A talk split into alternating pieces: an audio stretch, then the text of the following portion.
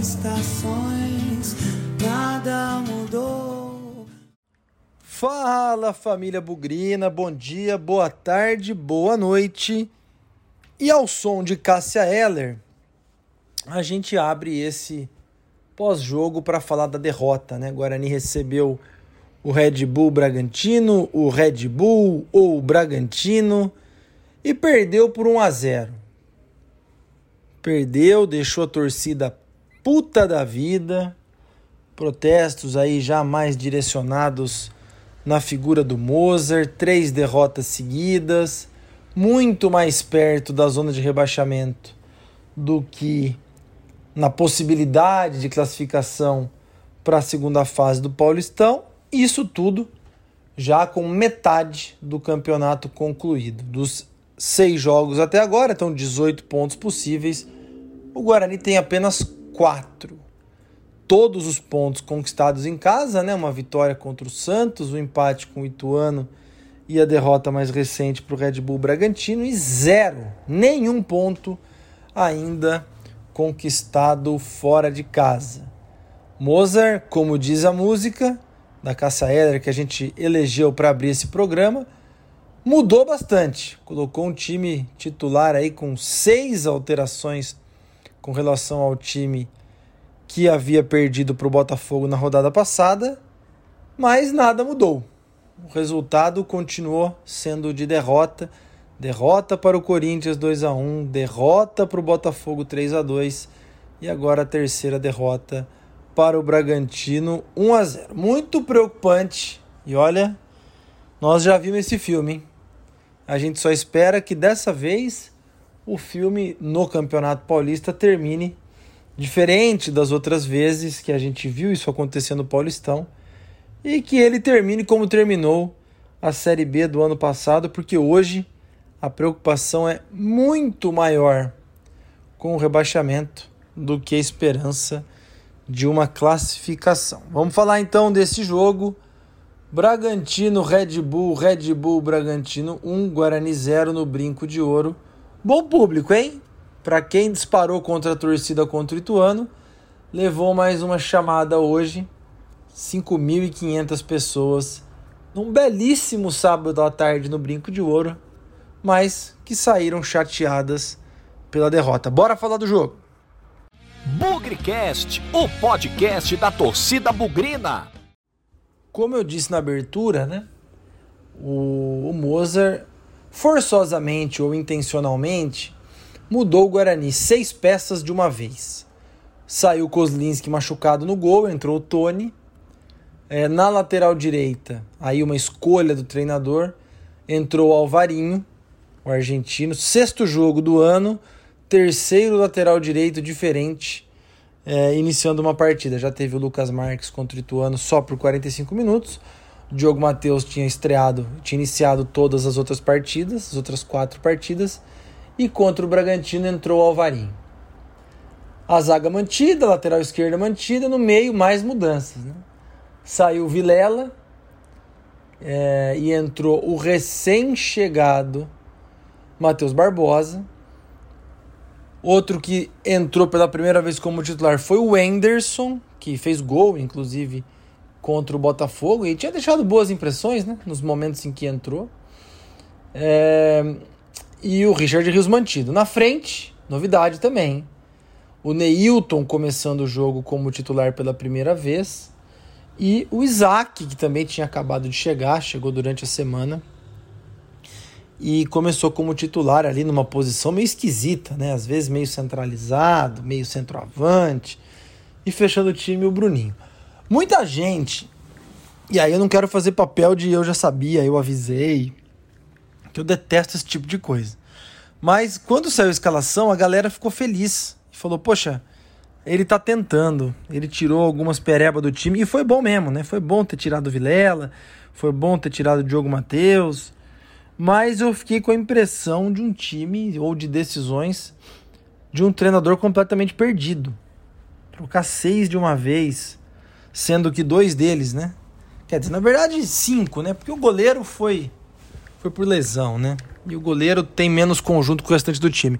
Mas tanto Matheus Barbosa como Isaac, eles chegaram no decorrer da semana. Se fizeram três treinos com o grupo, e aí eu não sei nem se todos os grupos, todos os treinos foram táticos, foi muito. E já botar para jogar contra um time forte, não podemos desprezar a qualidade e a força do Bragantino, mas achei um negócio meio suicida. E com a bola rolando, deu para ver que a galera estava bem desentrosada mesmo. E o Bragantino tem suas virtudes, obviamente. E o Guarani jogou bem covardinho ali, bem para trás, bem desorganizado, bem preocupado em não tomar gol.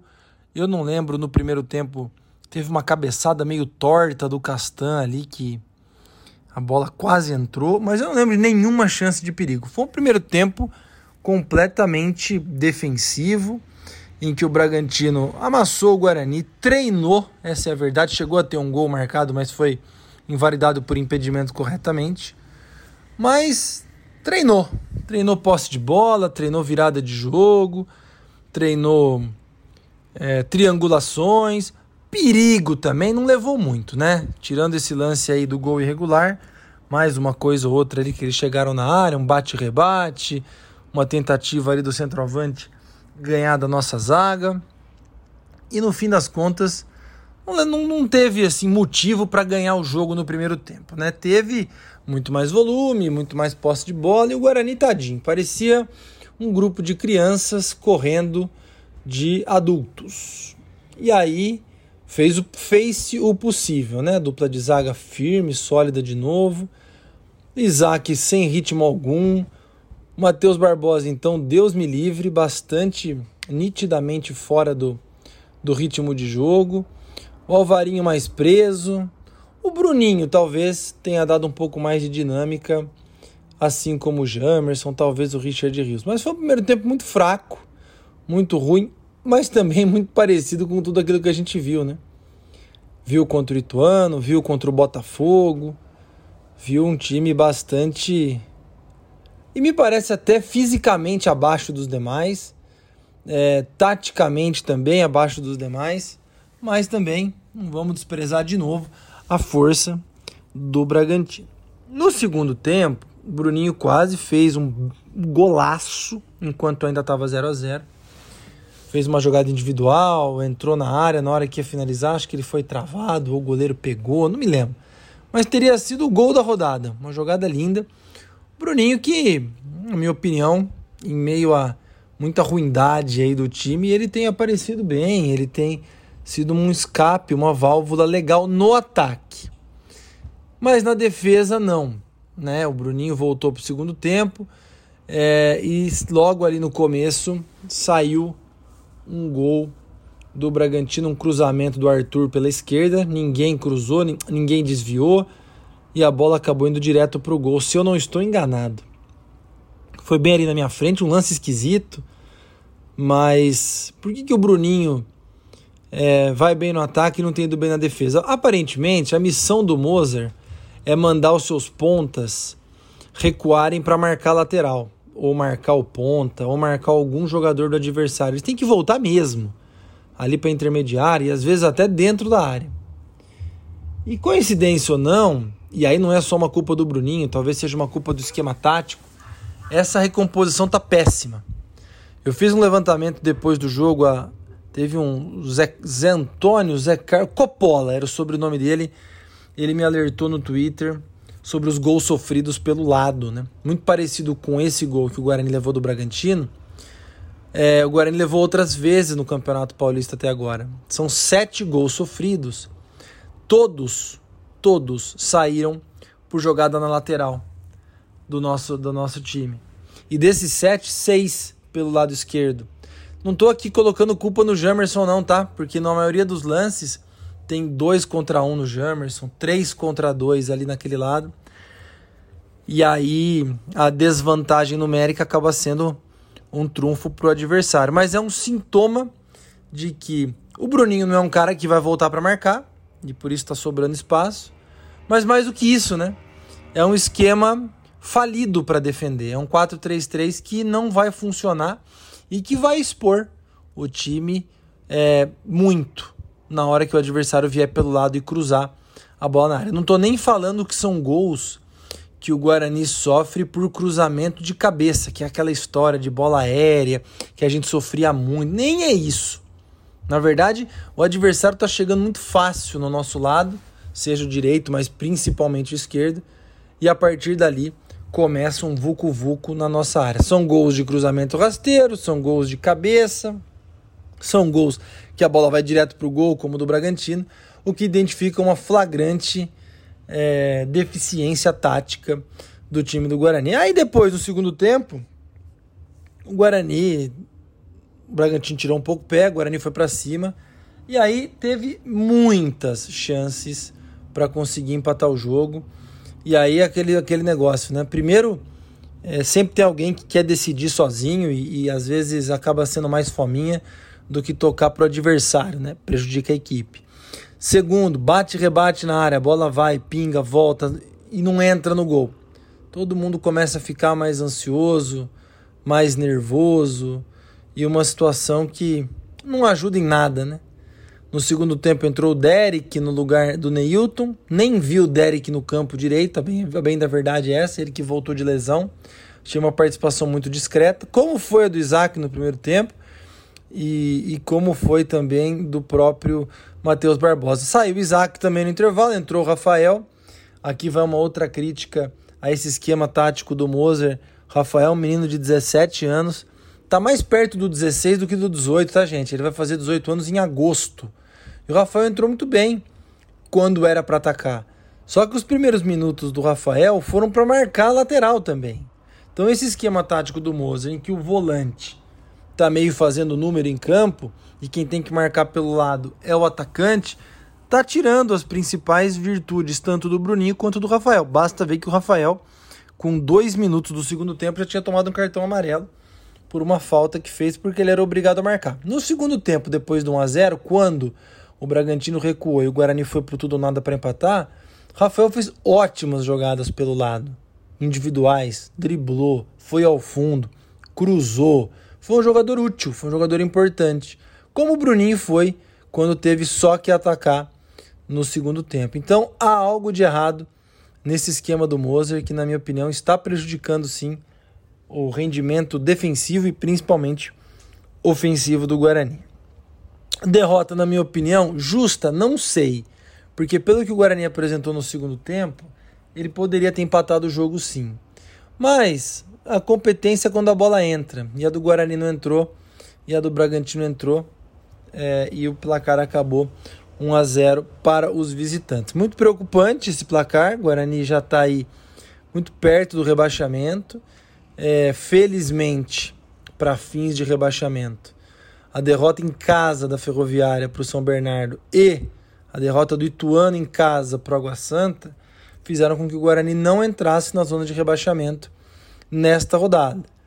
E por isso precisa reagir logo na quarta-feira contra o, a Portuguesa no Brinco de Ouro. Portuguesa que é um concorrente direto, eu estou gravando este programa no exato momento em que a Portuguesa recebe a Inter de Limeira então eu não sei nem quanto está o jogo, mas torço aí para que um empate ou que a Inter ganhe para deixar a portuguesa lá embaixo.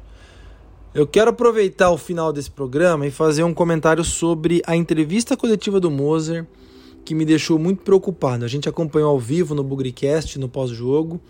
O Moser é muito firme das suas convicções, dizendo que a forma como ele trabalhou ao longo da jovem, da início da da, do começo da sua carreira deu muito certo. Segundo ele, duas vezes quinto lugar com o CSA na Série B. Segundo ele também, a recuperação do Guarani no ano passado. Mas eu estou preocupado, porque o passado não é garantia nenhuma de sucesso futuro. E a gente tem visto que essa forma de jogar dele tem problemas, principalmente problemas defensivos. Eu acabei de mencionar aí a má marcação pelos lados do campo e a gente não vê. Se a gente tem alguma esperança que o Mozart vai mudar o esquema tático para um 4-4-2, para alguma outra coisa, já ficou claro na coletiva que isso não vai acontecer. Ele está muito certo das suas convicções e é com elas que ele vai até o final. Não, e por conta disso ele não está nem um pouco preocupado se vai ser demitido ou não, tá? E eu acredito que ele só vai correr algum risco de demissão se perder da Portuguesa na quarta-feira. E caso contrário, não vejo o Guarani demitindo o Mozart agora não. Nem eu acho que tem que demitir, tá? Eu acho que alguém tem que sentar para conversar com ele e falar: "Meu caro, eu sei que você pode amar suas convicções, mas tem coisa errada no seu time, tem coisa errada em algumas das suas escolhas e pode chamar isso de interferência no trabalho ou não.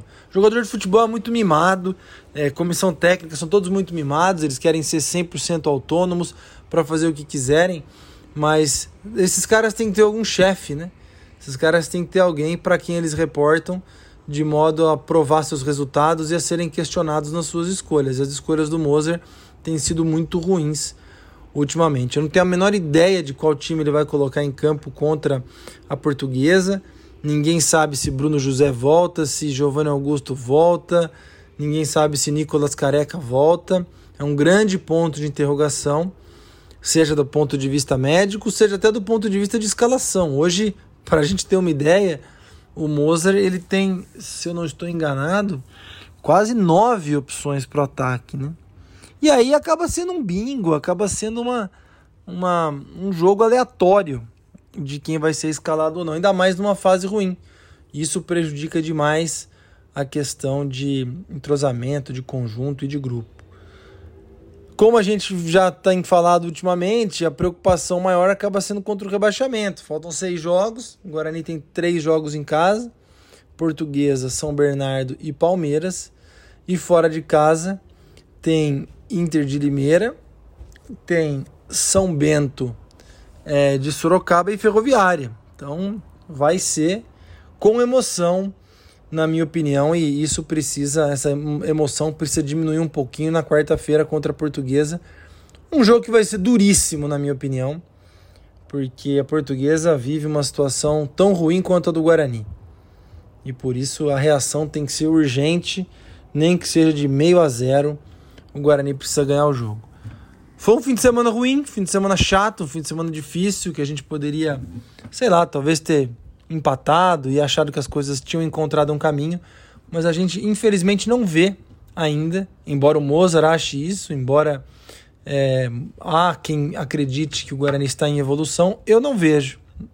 Eu vejo uma é, mudança de escalação, de peças de jogadores, mas que o Mozart não tem ainda nenhuma convicção, nenhuma certeza de qual é o caminho para esse time dar certo.